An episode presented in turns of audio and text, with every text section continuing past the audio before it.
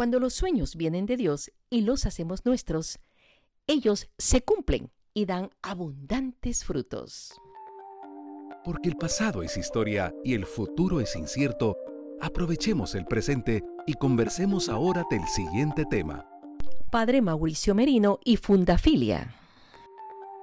Bienvenidos a un nuevo episodio de Vivir el Presente con Mama Hilda.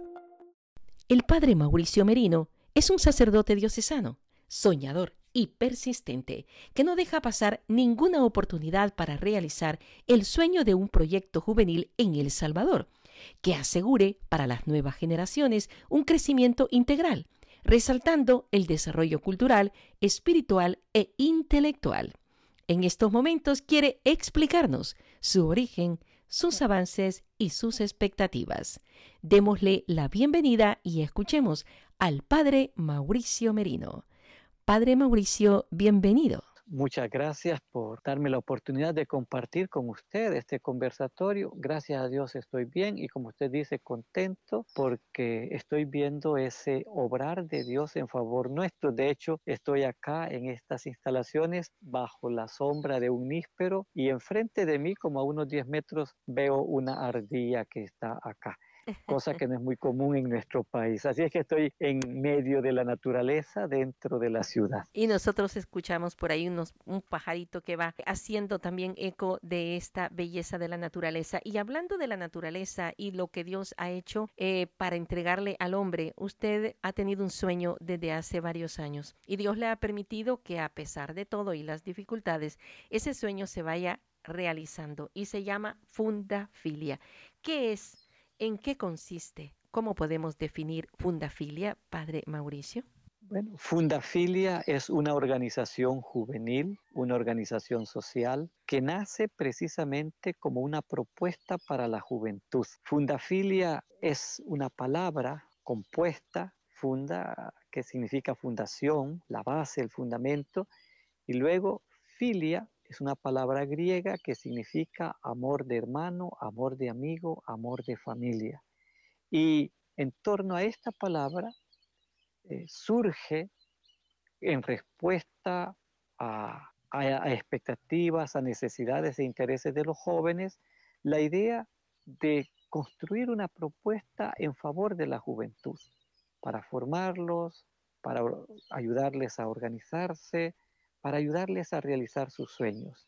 Y eh, esta, digamos, iniciativa, esta iniciativa comienza con un grupo de jóvenes que habían trabajado en la pastoral juvenil y que en respuesta a muchas solicitudes de jóvenes que buscaban eh, formación, acompañamiento, decidimos, eran cinco jóvenes y yo, seis personas, decidimos construir una propuesta.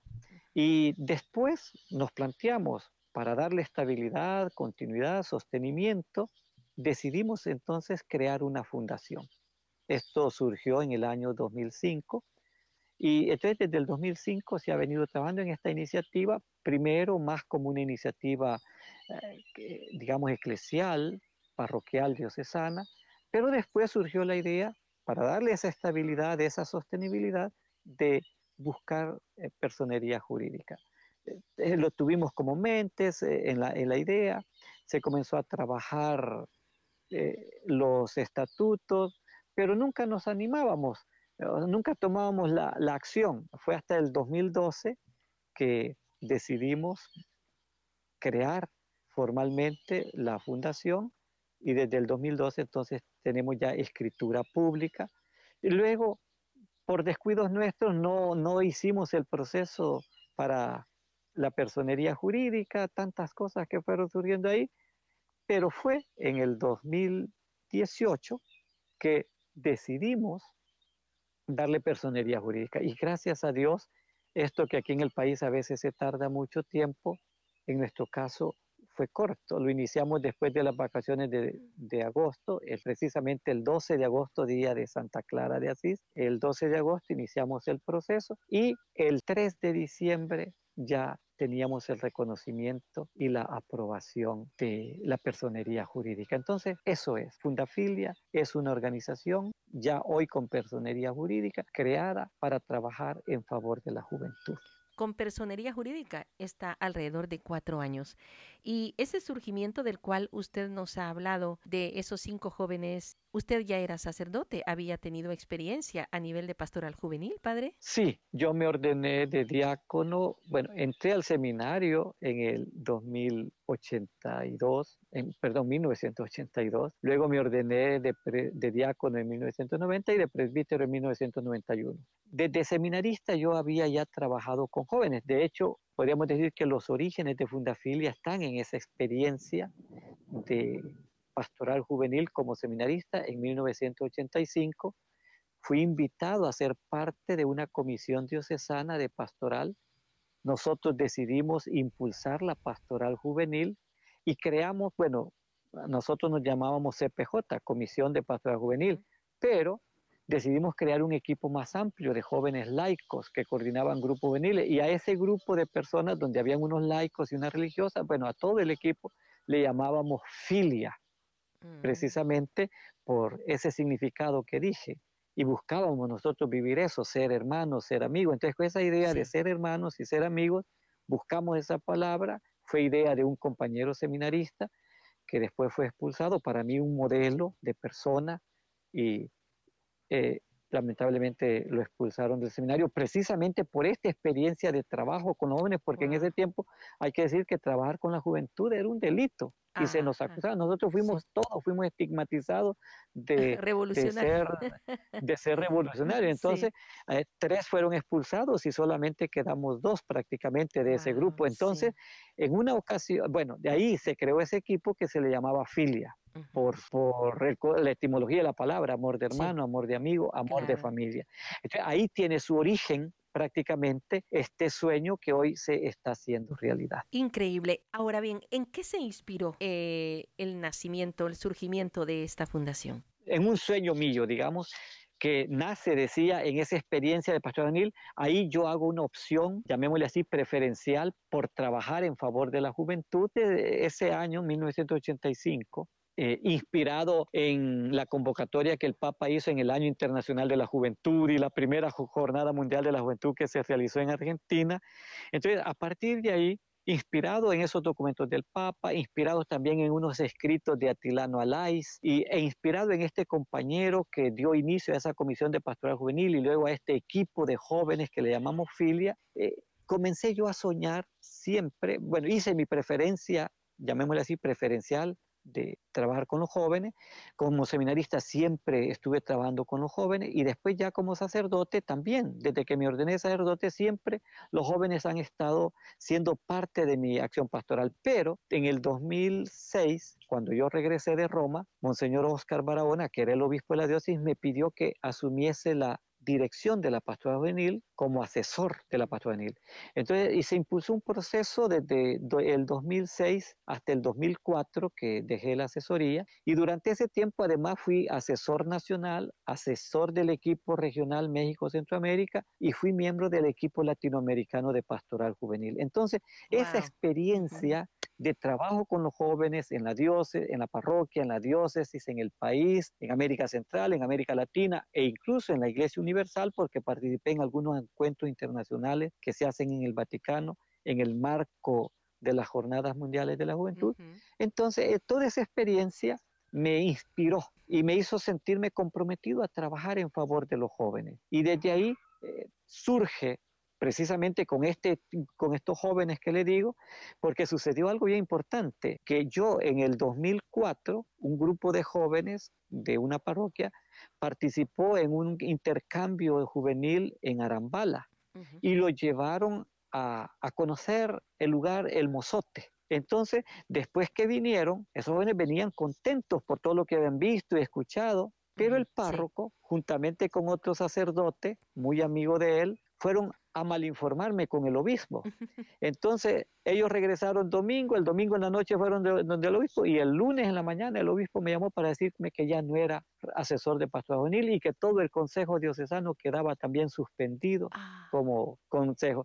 Entonces nosotros, la pastoral juvenil de la diócesis, el consejo diocesano de pastoral juvenil y yo mismo fuimos víctimas del mozote, por decirlo así, gracias a estos dos sacerdotes que nos fueron a malinformar y de hecho el obispo me dijo que en algún momento que había llevado a los jóvenes a la boca del lobo. Claro, por el ah, concepto que se tenía, nada de la idea de memoria histórica, etcétera. Bueno, entonces, con esos jóvenes, cuando según, según ellos estaban, estaban ah, advirtiendo o previniendo que, se descarrilaran los jóvenes. Qué pena. Ciertamente. Entonces, eh, como nos sacaron de la pastora juvenil, entonces, este, algunos, bueno, se perdió la articulación, la coordinación, el proceso de pastora juvenil se perdió y muchos jóvenes de distintas parroquias, como nosotros éramos los referentes, nos buscaban para que les diéramos retiros, para que les diéramos formación, etcétera. Y fue ahí donde surgió que un grupo de estos jóvenes, del, miembros del Consejo Diocesano de Pastoral Juvenil, que vivían en San Vicente, a Pastepeque, me propusieron, padre, ¿por qué no trabajamos en favor de los jóvenes? Porque queremos un equipo y les damos retiro y les damos formación. Entonces, en esa idea de estar pensando en ese equipo, dije, y, y comenzar, entonces dijimos, ¿y por qué no mejor creamos una organización más fuerte? Porque somos un equipo, no, no vamos a tener estabilidad. Entonces, ahí surgió ya la idea, primero, de crear un equipo para acompañar a los jóvenes y darles formación, y después nos planteamos la idea de crear una sociedad, una institución que le diera un carácter más fuerte, que le diera estabilidad y que le diera sostenibilidad. De tal manera que desde un primer momento surgió la idea de crear fundación. Y ahí surgieron dos ideas. Uno era trabajar con los jóvenes, eh, trabajar por la formación de los jóvenes y trabajar por la espiritualidad. Entonces se, volvió, se unió aquí en torno a la juventud, la formación y la espiritualidad. E, eso alrededor del 2005 con estas cinco personas. Y, de ahí para allá, ¿cuál ha sido el proceso eh, histórico? ¿Cómo nos puede narrar eh, los, los pasos que se han ido concretizando? Bueno, digamos que fue una bonita experiencia, una bonita aventura. Creamos nosotros, definimos, diseñamos la propuesta para trabajar con jóvenes, con estos dos, eh, definimos tres en, eh, tres, llamémosle así, ejes, temáticos en ese momento, que era trabajar por, por la juventud, eh, segundo, trabajar por la formación de la juventud eh, con un enfoque de una formación a, fortalecer su identidad, incluso cultural, y entonces surgió esa idea de la formación. Y tercero, la idea de la espiritualidad. Entonces, ahora bien, después, ya en el, en el proceso que fuimos definiendo, se definieron como tres áreas estratégicas, la juventud, la cultura, y, la espiritualidad. Ajá. Entonces, eh, juventud, cultura y espiritualidad. Y a eso eh, eran como las tres áreas estratégicas. Después, eh, que con esa iniciativa precisamente decidimos crear la Casa de la Juventud, como la juventud era el, el digamos, la causa, el motivo originador de esta iniciativa la razón de ser, decidimos crear un espacio, una instancia, llamémosle así, para impulsar el trabajo y le llamamos Casa de la Juventud. Alquilamos una casa de un familiar aquí en San Vicente y comenzamos ahí, se creó la Casa de la Juventud que le pusimos construyendo sueños. La idea nuestra era ayudar a los jóvenes a construir sueños. Entonces, desde ahí definimos, claro, no íbamos a trabajar con jóvenes de violencia, con jóvenes metidos en droga, con jóvenes en problemas eh, o jóvenes con necesidades, sino jóvenes, estudiantes, trabajadores, pero que tienen un sueño para ayudarles a realizar y a construir sus sueños. Abrimos la Casa de la Juventud el, el 29 de julio del 2006 Después, en el 2008, eh, se dio, eh, eh, bueno, yo tenía la idea, así como estamos tratando con jóvenes, entonces también la espiritualidad.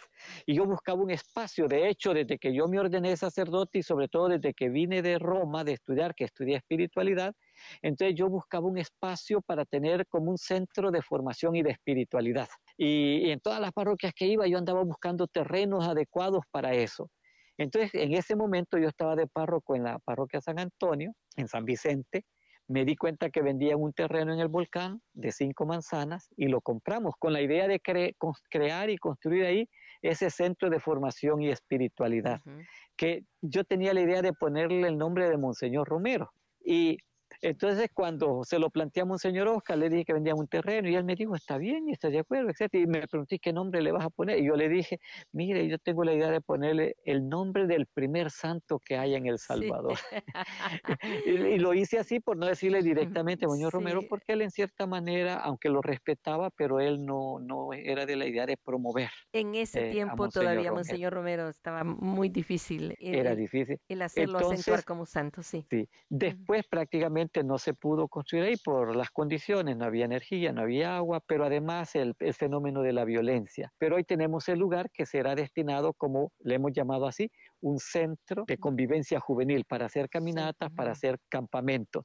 En un primer momento teníamos la idea de ponerle Monseñor Romero, pero como hay otras instancias que acá le damos el nombre de Monseñor Romero, hemos decidido ponerle el nombre de Monseñor Oscar Barahona, que fue el, el gran impulsador de la pastoral juvenil aquí en la diócesis. Entonces, el nombre del Monseñor José Oscar Barahona. Y también del Padre Macías, que fueron compañeros, y el Padre Macías fue el primer mártir de la, de la diócesis. Entonces, el nombre será dedicado, el lugar será dedicado a al Padre Macías y a Monseñor Barahona, como un lugar de encuentro, de campamento, de caminata. Bueno, después, eh, eso fue en el 2008, se comenzó, se construyó una casita ahí, se estuvo trabajando, pero luego vino el problema de la violencia, vimos que no, no, no se podía, y entonces como no se podía construir allá, me di cuenta que un, establecimiento, unas instalaciones acá en San Vicente que eran habían sido creadas y construidas para como un centro de capacitación para excombatientes estaba abandonado desde el terremoto del 2001, fue construido en el, 2000, en el 1996, en el 2001 por el terremoto prácticamente quedó abandonado el trabajo que se hacía y no se hacía nada prácticamente, entonces como estaba abandonado, hablé a ver si nos lo alquilaban, entonces con la idea de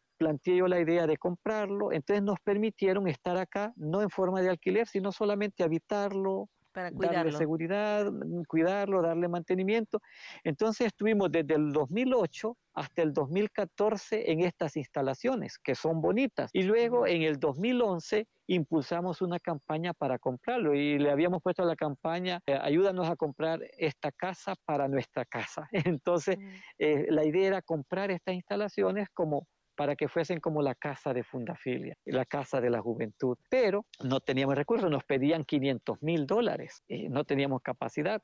Y así estuvimos prácticamente hasta el 2014. El 2014 este, este, este inmueble estaba hipotecado, la organización que lo tenía, que dueña lo había hipotecado, se terminó y por eso también no lo podíamos comprar porque no teníamos dinero, pero ellos no lo podían vender porque estaba hipotecado. No lo tenían liberado. No lo tenían liberado. Entonces lo ganó la institución bancaria y cuando ellos lo ganaron, nos lo ofrecieron a 400 mil dólares. Ya menos. Tampoco lo teníamos. E-, era menos, 100 mil dólares menos, pues no teníamos esa capacidad. Entonces, después nos buscaron formas, si lo hacían alquilado, no alcanzábamos a pagar la cuota, de tal manera que entregamos el lugar. Mm, Entonces, eh, y, ah, pero fue durante esos eh, seis años, creo que estuvimos acá, es cuando llevamos a su apogeo. Cuando comenzó la Casa de la Juventud, impulsábamos proyectos, eh, tuvimos un proyecto de beca para jóvenes universitarios, hubo proyectos de artes de pintura, de artes plásticas, digamos, se comenzó a crear un grupo de teatro, se comenzaron a dar unos cursos de música, cursos de lengua, y también eh, se tenía una, eh, eh, se comenzó a realizar concursos de música, de canto, con los grupos juveniles, con vocalistas individuales, etcétera. Fue bonito. Después pasamos a otra oficina, siempre a otro lugar, pusimos la oficina en otro lugar, siempre en Vicente. Se continuó dando capacitaciones a los grupos juveniles, se daba retiros, teníamos que andar buscando locales, etcétera. Pero después, cuando pasamos acá, fue como el momento que se tuvo mayor esplendor. Eh, incluso teníamos varias personas trabajando con... Sí, el espacio lo permitía. Entonces se abrió una escuela de música, se inició un coro, luego se abrió, se creó un grupo de teatro, se daban diversas capacitaciones ah, para gente pastoral, se daban retiros, se daban eh, cursos de cristología, de eclesiología, de pastoral, de sagrada escritura. Trajimos mucha gente, incluso de otros países, a dar formaciones, a dar capacitaciones. Había una cantidad de proyectos hacia la juventud, hacia la familia, pero no proyectos de asistencia eh, social, sino más bien proyectos de promoción, de desarrollo, de, formación. Todo esto en un nuevo local, en, siempre en San Vicente. En este local que, bueno, eh, ya, ah, entonces en, ese local que le digo que estuvimos y que queríamos comprar. Pero después no se pudo adquirir este, ese local, entonces lo tuvimos que entregar y ahí ya no, tenía incluso la capacidad económica para pagar un espacio y la, oficina anduvo, estuvo en la parroquia no había espacio, no habían condiciones, hablé con un sacerdote y pusimos la oficina de Fundafilia en el santuario de San Vicente. Y desde ahí se, comenzó, se continuó haciendo algunos proyectos, pero muy pequeños porque no, no había capacidad económica y no habían también condiciones de infraestructura. Después el párroco que estaba eh, en esa parroquia murió y el nuevo párroco que llegó me expulsó. bueno, entonces yo ya estaba en Roma estudiando y él pidió que se le entregara el espacio, era un espacio pequeño, pidió que se le entregara y entonces un primo mío me dio parte de su casa donde establecimos la oficina de Fundafilia y ahí hemos estado funcionando durante estos cuatro años que hemos estado en Roma. Ahí prácticamente ya no se impulsaban proyectos, sino que más bien fue para tener las cosas, eh, los libros, los archivos y en cierta manera que Fundafilia continuara existiendo pero no realizábamos proyectos. Y, pero fue en ese momento, precisamente, en el 2018, en esas condiciones en las que estábamos y ante la necesidad y urgencia de, de contar con un lugar propio, fue que decidimos crear la fundación con personería jurídica, la fundación que habíamos creado. Se, se logró en el 2018. Luego, en el 2019, ah, eh, eh, había una propiedad que, que desde que antes de irme a Roma yo la había negociado no tenía el dinero para comprarla, son 22 manzanas de terreno, la compramos barata prácticamente en 70 mil dólares, pero en ese momento no se había comprado. Cuando yo me fui a Roma, en el 2015 se negoció, no tenía dinero, el Señor nos permitió comenzar a, estar ahí, como, como había sucedido acá, a sembrar árboles, no teníamos dinero, etcétera. Estando, me mandaron a estudiar en Roma,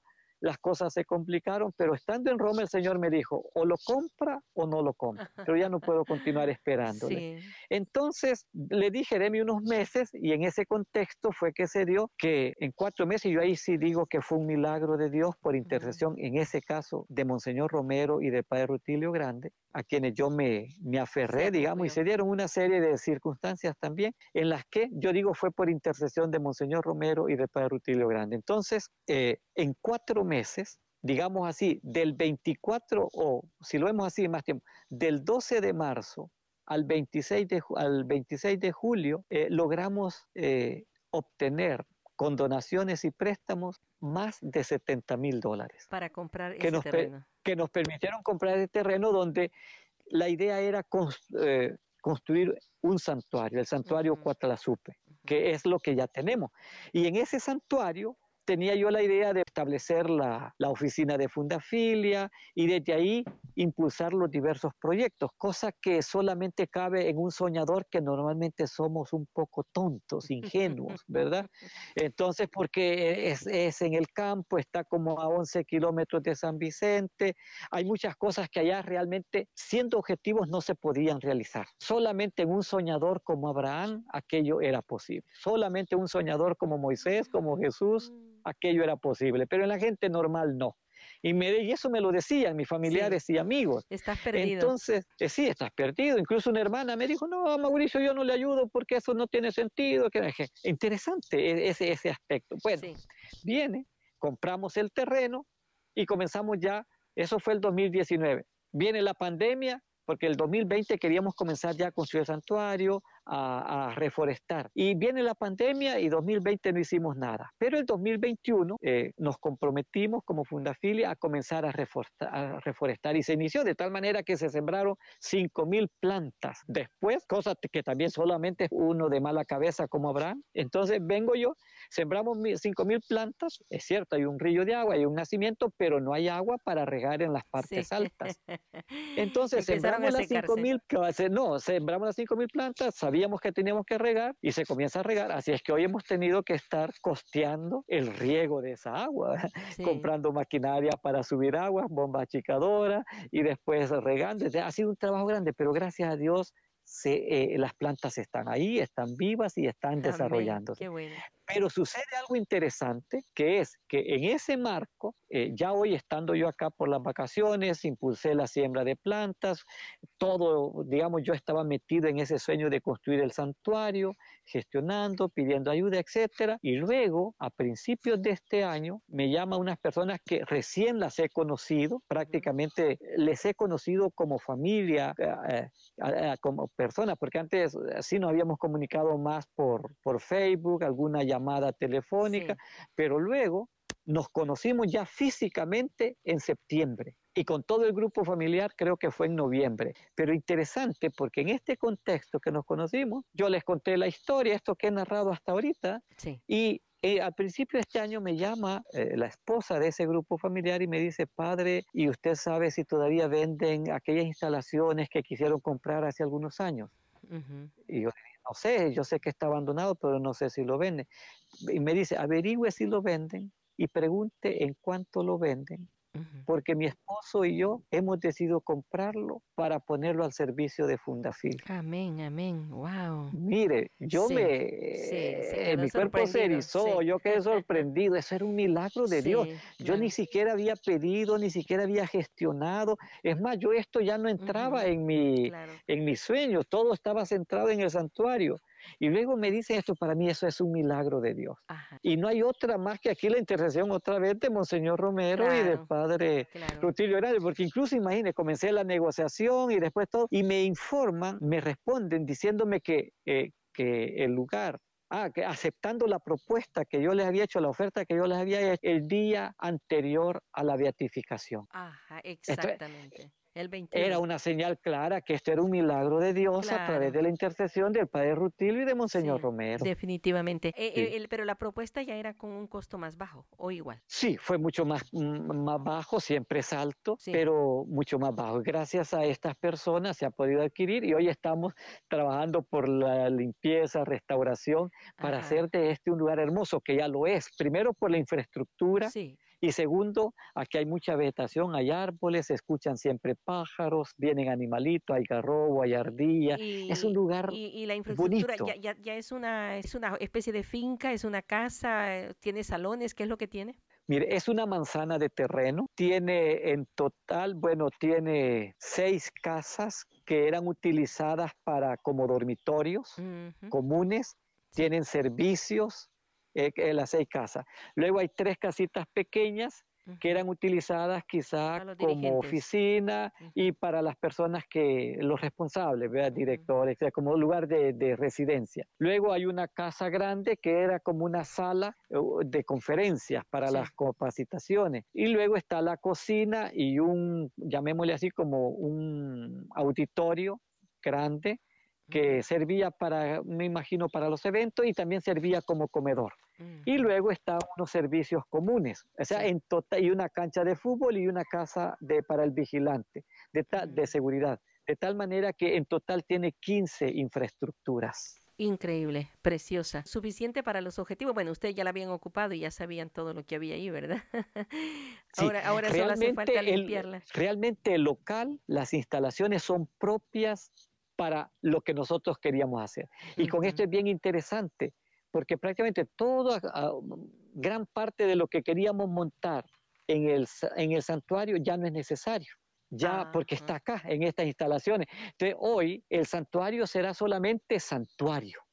Y entonces yo me puse a pensar acá, ¿cómo es Dios? El humor de Dios. Imagínense que yo desde que comencé mi sacerdocio le pedí a Dios que me diera un lugar para este centro de formación y espiritualidad. Y en cada parroquia que iba yo había, iba buscando, etc. Luego eh, eh, llegamos a este lugar propio en la ciudad, no es un santuario, sino que es más para un lugar de capacitaciones y de formaciones. Comenzamos a pedirle a Dios que nos haga. Yo antes le pedí a Dios que me permitiera hacer eso, después ya con Fundafilia y en las parroquias que estaba, pedirle a Dios que nos permitiera comprar este lugar. Y le pedí, le pedí, le pedí. Bueno, no se pudo, me fui, busqué otro lugar, como, como Abraham cuando andaba errante de un lugar a otro. Pero es interesante que ya cuando tenemos aquel lugar, cuando hemos comenzado a construir el santuario, cuando el santuario ya es una realidad y hay un compromiso, porque ya no podemos volvernos a echar. Claro, tiene ahora Dios lo nos, que usted regala, quería. Dios nos regala estas instalaciones. Entonces, como quien dice, mira, hay que separar el centro de formación y espiritualidad, es decir, todo lo, lo de Fundafilia Sí, del santuario. El santuario es mío sí. y estas instalaciones son de ustedes. Ajá. Ahora bien, ¿Me eh, entiende? eh, este- Ahora bien, sí, permítame, solo quiero terminar Sí. esa idea. El santuario es mío. Te regalo estas instalaciones para que hagan todo aquello. Es decir, en el fondo yo veo Dios desde antes que comenzara a pedir, quizás Él me eligió para eso, Dios quería que aquí en la zona se le construya un santuario, porque aquí realmente no tenemos un santuario con- bajo ese concepto. Entonces, quería un santuario. Yo, en algún momento, para hacer posible que Fundafilia funcione y que los proyectos funcionen, veo aquel terreno y por las condiciones de terreno digo, aquí vamos a hacer un santuario, pero con todo lo demás. Entonces, pero Dios dice, no, yo quiero un santuario, pero un santuario solamente para mí, un lugar sagrado para que la gente venga a encontrarse conmigo en este, en En esta, este lugar, sí. concepto. Entonces, bueno, me da este lugar donde hoy podemos hacer aquí capacitaciones, formaciones, promover la cultura, la juventud, etcétera. Entonces nos dedicamos a eso. Y, pero lo que quiero decir, una vez que Dios tiene asegurado el espacio para que sea un santuario consagrado a Él, donde las personas pueden en armonía con la naturaleza, encontrarse con Él, gracias a estas personas bondadosas, nos concede este lugar en el que podemos impulsar estos proyectos. Amén, Interesante. Interesante. Porque Dios, Sí. o sea, ¿por qué no nos dio la, la- la, digamos, la posibilidad de comprar en aquel momento? Porque entonces ese santuario nunca lo hubiéramos construido. Sí. No estaba ni siquiera en las ideas Exacto, mías ni de sí. nadie. Pero hoy que está la idea del santuario, da la impresión como que Dios lo que quería un santuario y dice, bueno, hoy que ya tengo asegurado que me construyan el santuario, les doy esto. Y yo digo, Amén. ¿cómo es Dios? Sí, sea, de- Él nos concede más de lo que le pedimos y lo concede con, con humor. Yo al menos lo he visto así, con humor, con alegría. Y yo digo, ¿cómo Dios ha de estar complacido al, al- al hacer posible este milagro que ha llenado de alegría no solamente a mí, sino a todas las personas que participamos de este proyecto?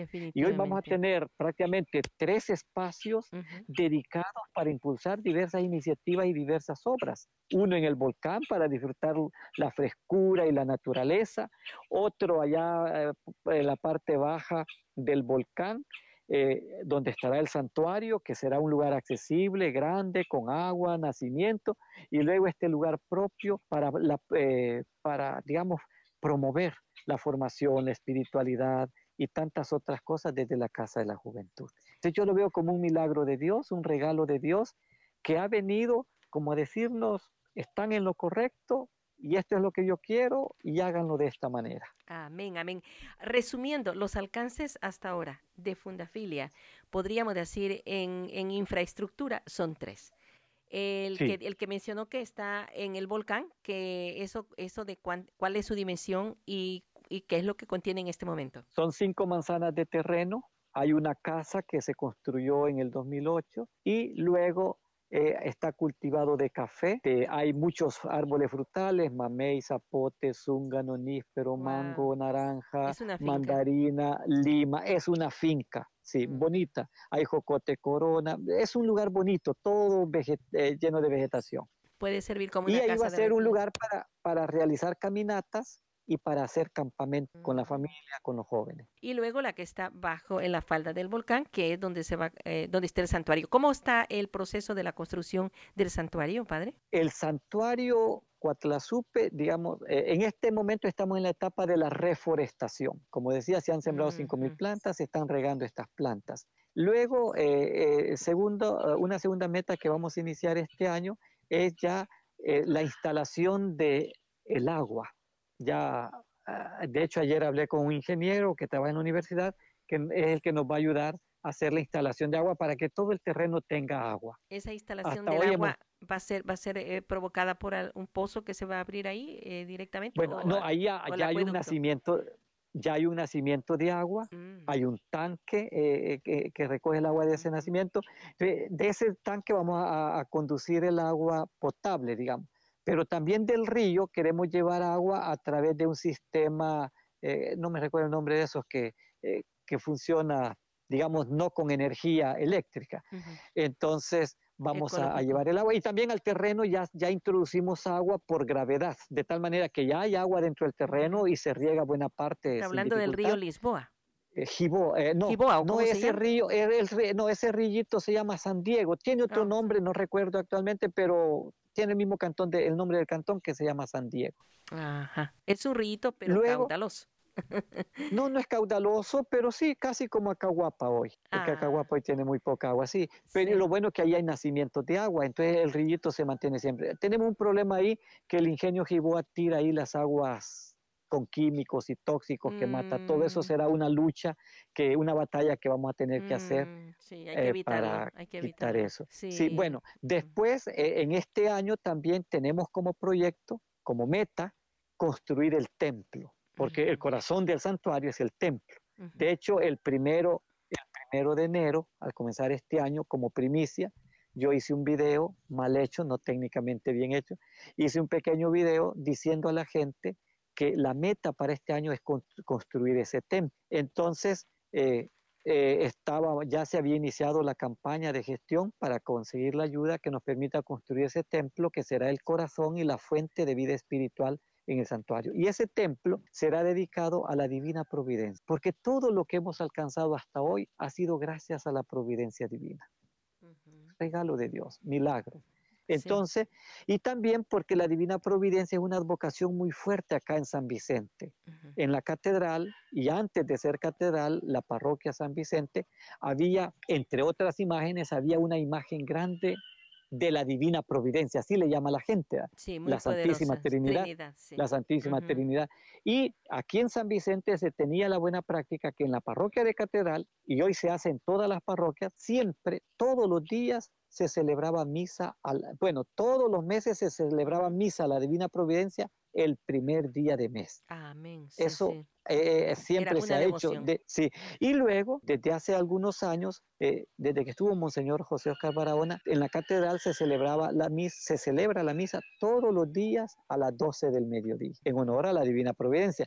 Entonces, rescatando este valor grande en nuestra ciudad y que habla de nuestra identidad religiosa, el templo del santuario Cuatlasupe será dedicado a la divina providencia, a la Santísima Trinidad. Y por eso será un templo dodecaédrico y un templo, en, porque nos habla de las doce tribus de Israel, de los doce apóstoles, pero además un templo en el que habrán símbolos de las grandes culturas religiosas a lo largo de la historia. Para decir, Dios que es el titular de este templo, es el Dios de todo. Y esta es la casa común de todo. Eh, entonces el santuario va a ser un símbolo de esa casa común de la humanidad entera. Eso está a 11 kilómetros antes de llegar a San Vicente, de San Salvador a San Vicente. No, está yendo de San Vicente a Zacatecoluca. Ah, a Zacate, ajá. A Zacatecoluca, a 11 kilómetros de San Vicente hacia Zacatecoluca, entre San Vicente y Zacatecoluca, sí. Prácticamente. está justo precisamente, ¿cómo? La falda del volcán que queda, que tienen al frente el volcán de San Miguel. Sí, sí. Y de, hecho ahí es una zona montañosa. En el, ese, ese terreno es,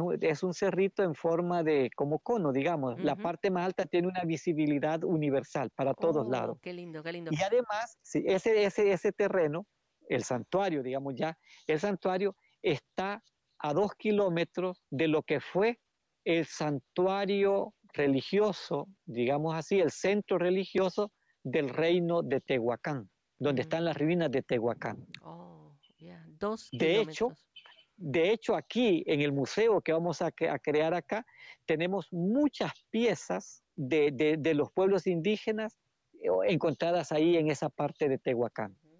Tengo más o menos unas 2.000 piezas. y, algunas de ellas incluso completas, alguna sartén, alguna olla, algunos rostros, completo, completo.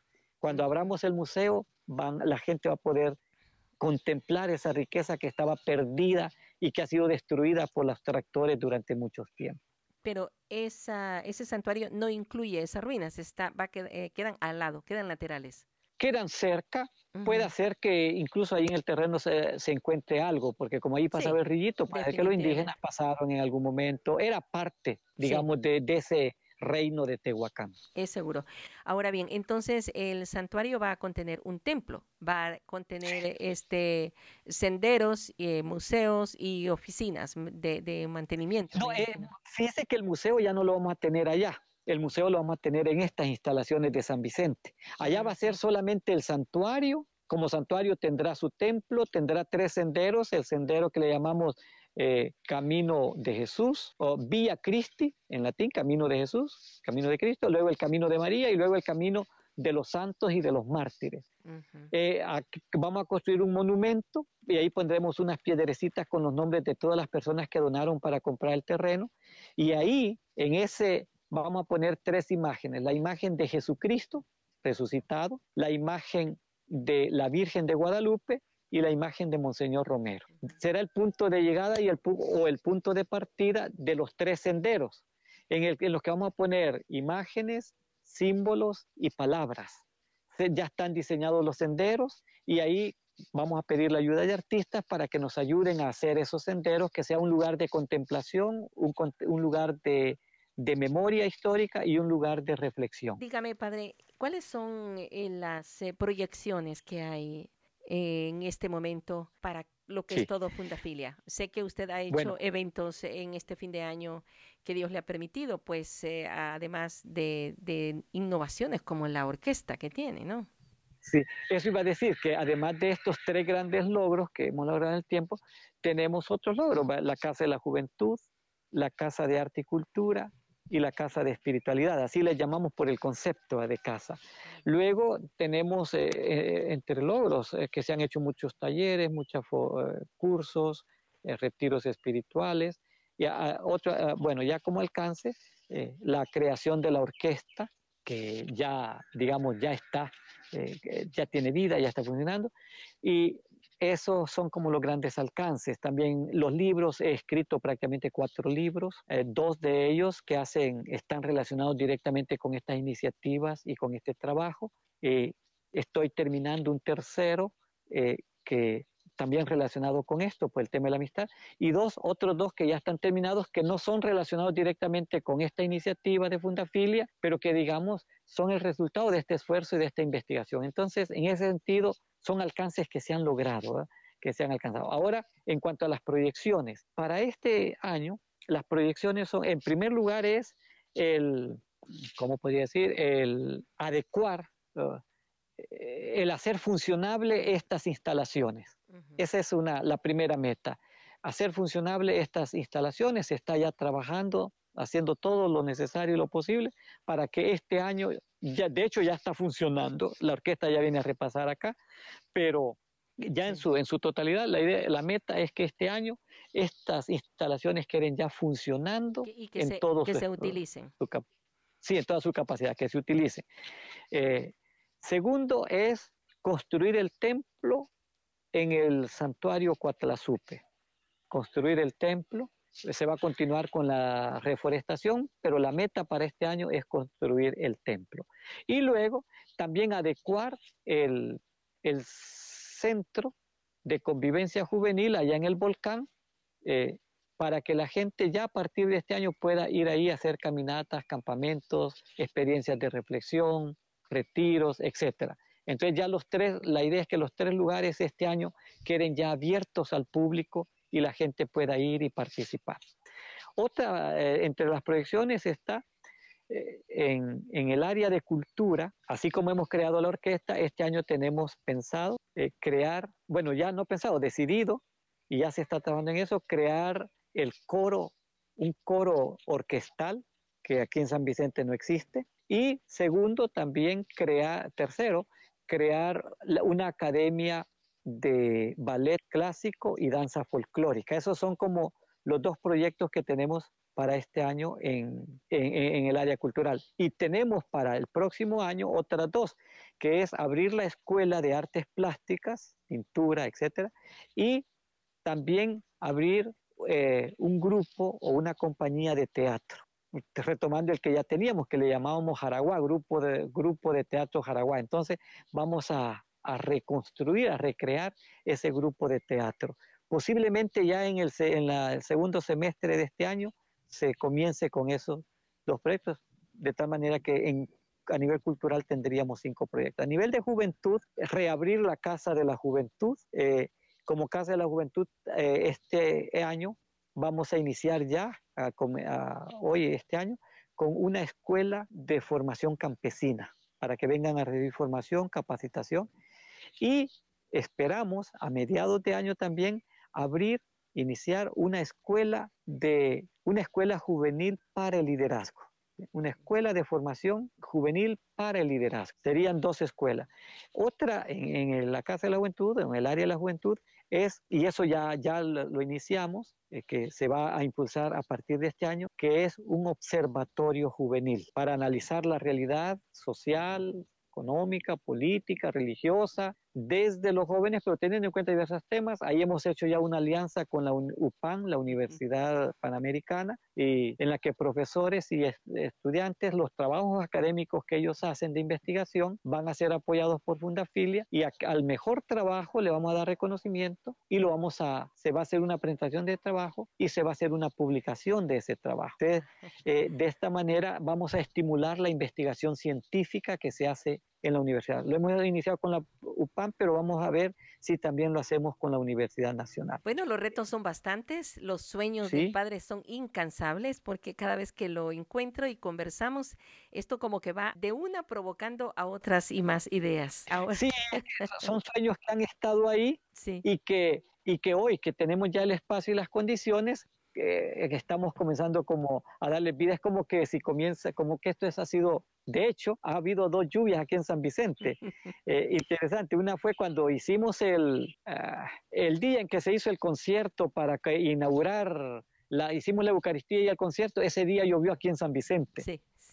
Y yo lo vi como una bendición de Dios, que Dios estaba como confirmando lo que hacíamos.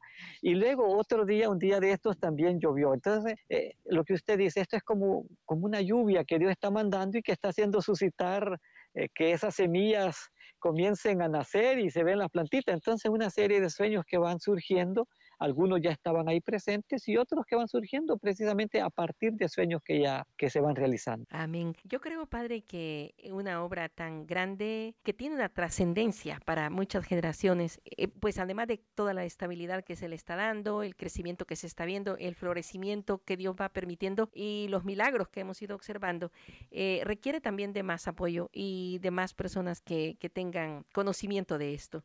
Me encantaría, si hay algo que usted todavía tiene pendiente, que nos lo narre y enseguida hacer una oración para que esta conversación sea el inicio de, una serie de producciones que se tengan que seguir haciendo para dar a conocer esta obra y para hacerla crecer y cimentarla como Dios quiere que sea, Padre. Bueno, creo que a nivel de proyección es eso.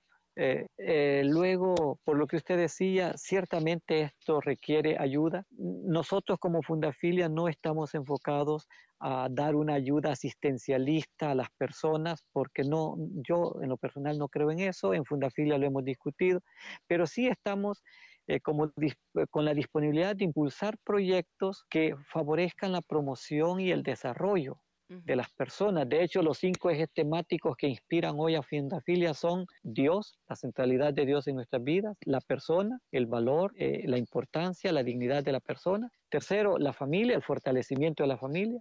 Cuarto, el desarrollo comunitario. Y quinto, el cuidado y la protección de la naturaleza como casa común. Entonces, eh, impulsar diversos proyectos para hacer realidad estos grandes ejes temáticos requiere ayuda, requiere colaboración. Eh, tenemos ciertamente los miembros de Fundafilia que colaboran con sus ideas, con su trabajo, con sus sueños. Tenemos la gente que está trabajando, algunos de ellos se les pagan salario, aunque sea bajo. Y luego tenemos la gente que trabaja de manera voluntaria, eh, porque ama este proyecto, esta iniciativa, y hay gente que está colaborando sorprendentemente. Entonces, ciertamente yo invito a todos los que me conocen, que creen y confían en mí, que han conocido de estas iniciativas y de estos proyectos, incluso de los fracasos que hemos tenido, de los logros que hemos alcanzado, incluso aquellas personas que no nos conocen, pero que a través de estas publicaciones suyas eh, que conocen de esta iniciativa, les invito para que nos apoyen. Eh, con su contribución económica podremos mejorar estas instalaciones, podremos construir el santuario Cuatlasupe, podremos impulsar proyectos en favor de la niñez, en favor de la juventud, en favor de la familia, en favor de las personas que necesitan una oportunidad para salir adelante. Y esa ayuda, pues nos la pueden comunicarse con nosotros a través de las redes sociales. Mi cuenta es Mauricio Merino o eh, la página en Facebook Fundafilia. También vamos a abrir ya muy pronto una página web Fundafilia y ahí podrán obtener la información para ayudarnos. Tenemos también unas cuentas bancarias, una en Estados Unidos y, y tenemos también otras cuentas acá en, en El Salvador que las podemos dar para que eh, ustedes se informen y para que ustedes puedan contribuir y ayudar y de esa manera sean parte de, este, de la realización de estos sueños, de estas iniciativas que son un aporte y son un legado para nuestra sociedad vicentina, para la juventud, no solamente de San Vicente, sino de El Salvador y también eh, fuera de El Salvador, porque la idea mía es tener esa visión de ir más allá. De, de hecho, me faltaba una proyección que por iniciativa de una persona de Colombia que vive en Nueva York, estamos ya definiendo la idea de, escribir un libro que se va a publicar con una finalidad litúrgica, pero también formativa. Este, vamos a publicar un libro como bimensualmente. Eh, ella ya tiene oh, personas referentes. ¿Como especie de revista? Como una especie de revista. Vamos bueno, ya tenemos una revista como Fundafilia que dejamos de publicarla por cuestiones económicas, pero se va a retomar este año desde, el, desde el Observatorio Juvenil. Y luego, pero ese va a ser, no tanto sí, como una revista, pero una revista más con un enfoque litúrgico y de formación eh, teológica y de espiritualidad. Entonces, eh, lo estamos tratando, es una proyección y eso va a servir también para que las personas se informen y sean parte de esta iniciativa, este esfuerzo. Mencionaba eso para decir pues que no nos vamos a concentrar solo en San Vicente, Así es. sino que tenemos una visión mucho más amplia y queremos apoyar, eh, ser parte de esfuerzos y de iniciativas que se impulsan eh, incluso en otros lugares fuera de nuestro país. Eso, entonces quiero, perdón, quiero antes, quiero finalizar pidiéndoles eh, eso, que se unan a nosotros y nos ayuden. Nosotros tenemos personería jurídica y eso asegura eh, que haya un control contable y que por lo tanto nosotros no nos beneficiemos, no eh, nos favorezcamos. De hecho, como sacerdote y que estoy a la cabeza de esta iniciativa, yo me comprometo a hacer un uso responsable de esos recursos que ustedes donen, que ustedes compartan, para que así podamos impulsar todas esas iniciativas y obras y proyecciones en favor de las personas, sobre todo de la niñez, de la juventud, de la familia y en general de nuestra sociedad. Amén, amén. Bendición. Qué, qué, interesante. Hagamos una breve oración, Padre, para pedir la bendición del Señor en los frutos que de esto vamos a obtener. Sí, cómo no. Eh, muchas gracias por esta oportunidad, por este conversatorio. Y quizás antes de la oración quería compartir algo, eh, por eso que decía, de cuando usted habló de qué es los alcances, hay una pequeña anécdota que yo la conocí el domingo acá. Se está preparando un concierto para el próximo domingo y por esto del mes dedicado a San Valentín, a los enamoramientos, al enamoramiento, a los enamorados, a los novios, a los esposos, y que hoy se hace más extensivo a al amor y a la amistad. Exacto. Entonces, en este contexto se va a hacer ese concierto y se ha invitado jóvenes, eh, eh, perdón, cantantes de San Vicente para que canten en las obras que, van, que ha preparado la orquesta. Entonces ayer vino a repasar una persona que va a participar y ella le dijo a los jóvenes que en el 2008 ella participó en un concurso que se hizo en estas instalaciones y que se ganó el primer lugar. Y cuando, como se ganó el primer lugar, Fundafilia le dio una beca para que estudiara, fuera a estudiar canto. Y entonces ella después de haber estudiado ahí, se interesó por el canto y comenzó a estudiar canto en otros espacios, ya más allá de la beca, y ya, ya Fundafilia no tuvo que ver nada. Pero es interesante cómo la semillita de esta, artista, esta artista de hoy fue sembrada en estas instalaciones hace, bueno, en el 2008, y, y, gracias a ese concurso, y que ella obtuvo el primer premio, el, el, primer lugar, y a esa beca, hoy ella es una artista es una cantante. Entonces eso es lo que hace Fundafilia, sembrar la semilla para que las personas que construyan y realicen sus sueños. Y quise compartir esta anécdota precisamente para que sea parte de, esa, de esta oración, porque aquí han participado tantos jóvenes que la experiencia vivida acá les ha llevado a realizar grandes sueños. Adelante, Padre. Bueno. Agradezcamos a Dios por la inversión de este tiempo presente y por los frutos que de Él vamos a obtener.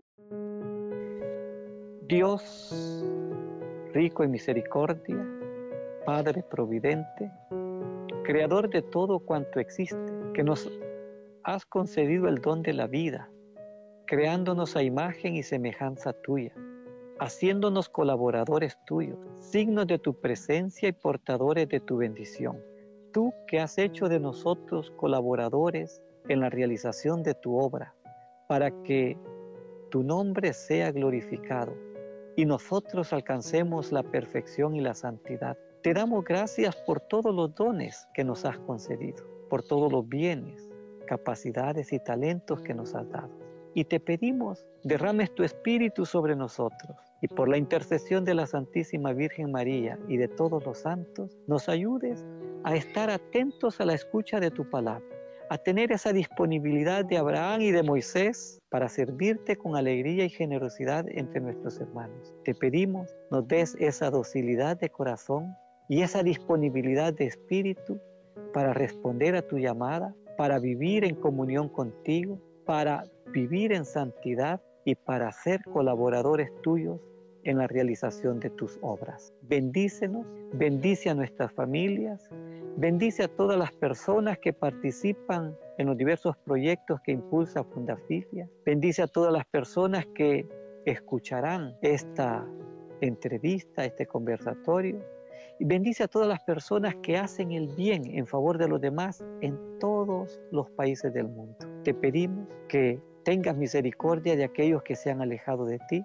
que se han apartado de ti, que viven esclavizados en el pecado, conduciéndose a la muerte. Haz que con nuestra oración, con nuestro testimonio de vida y con nuestras obras seamos colaboradores tuyos para que a ellos les llegue la buena noticia, para que ellos crean en ti y alcancen tu misericordia y salvación. Te pedimos, concedas participar de la vida eterna a todos aquellos que han colaborado en los diversos proyectos de e iniciativas de Fundafilia y que ya fallecieron. Haz que revestidos de tu gloria, junto con la Santísima Virgen María, con Monseñor Romero, con el Padre Rutilio Grande y con todos los santos que participan de tu gloria, intercedan por nosotros para que continuemos con alegría y generosidad realizando tus obras en favor de nuestros hermanos. Te lo pedimos a ti que vives y reinas por los siglos de los siglos. Amén. Amén. Amén. Conociendo y aprendiendo más de nuestros invitados. Para conocer más sobre esta obra, les recomiendo visitar la página web, el canal de YouTube o su Facebook. Encuéntralo como Fundafilia. Y si quieres colaborar, hazlo directamente a la cuenta del Banco Agrícola de El Salvador al número 00350 071 1655 00 350 071 1655 te invitamos a nuestro siguiente episodio, del cual juntos podemos aprender. Preguntas, comentarios o sugerencias al correo vivirelpresente arroba mamailda.com.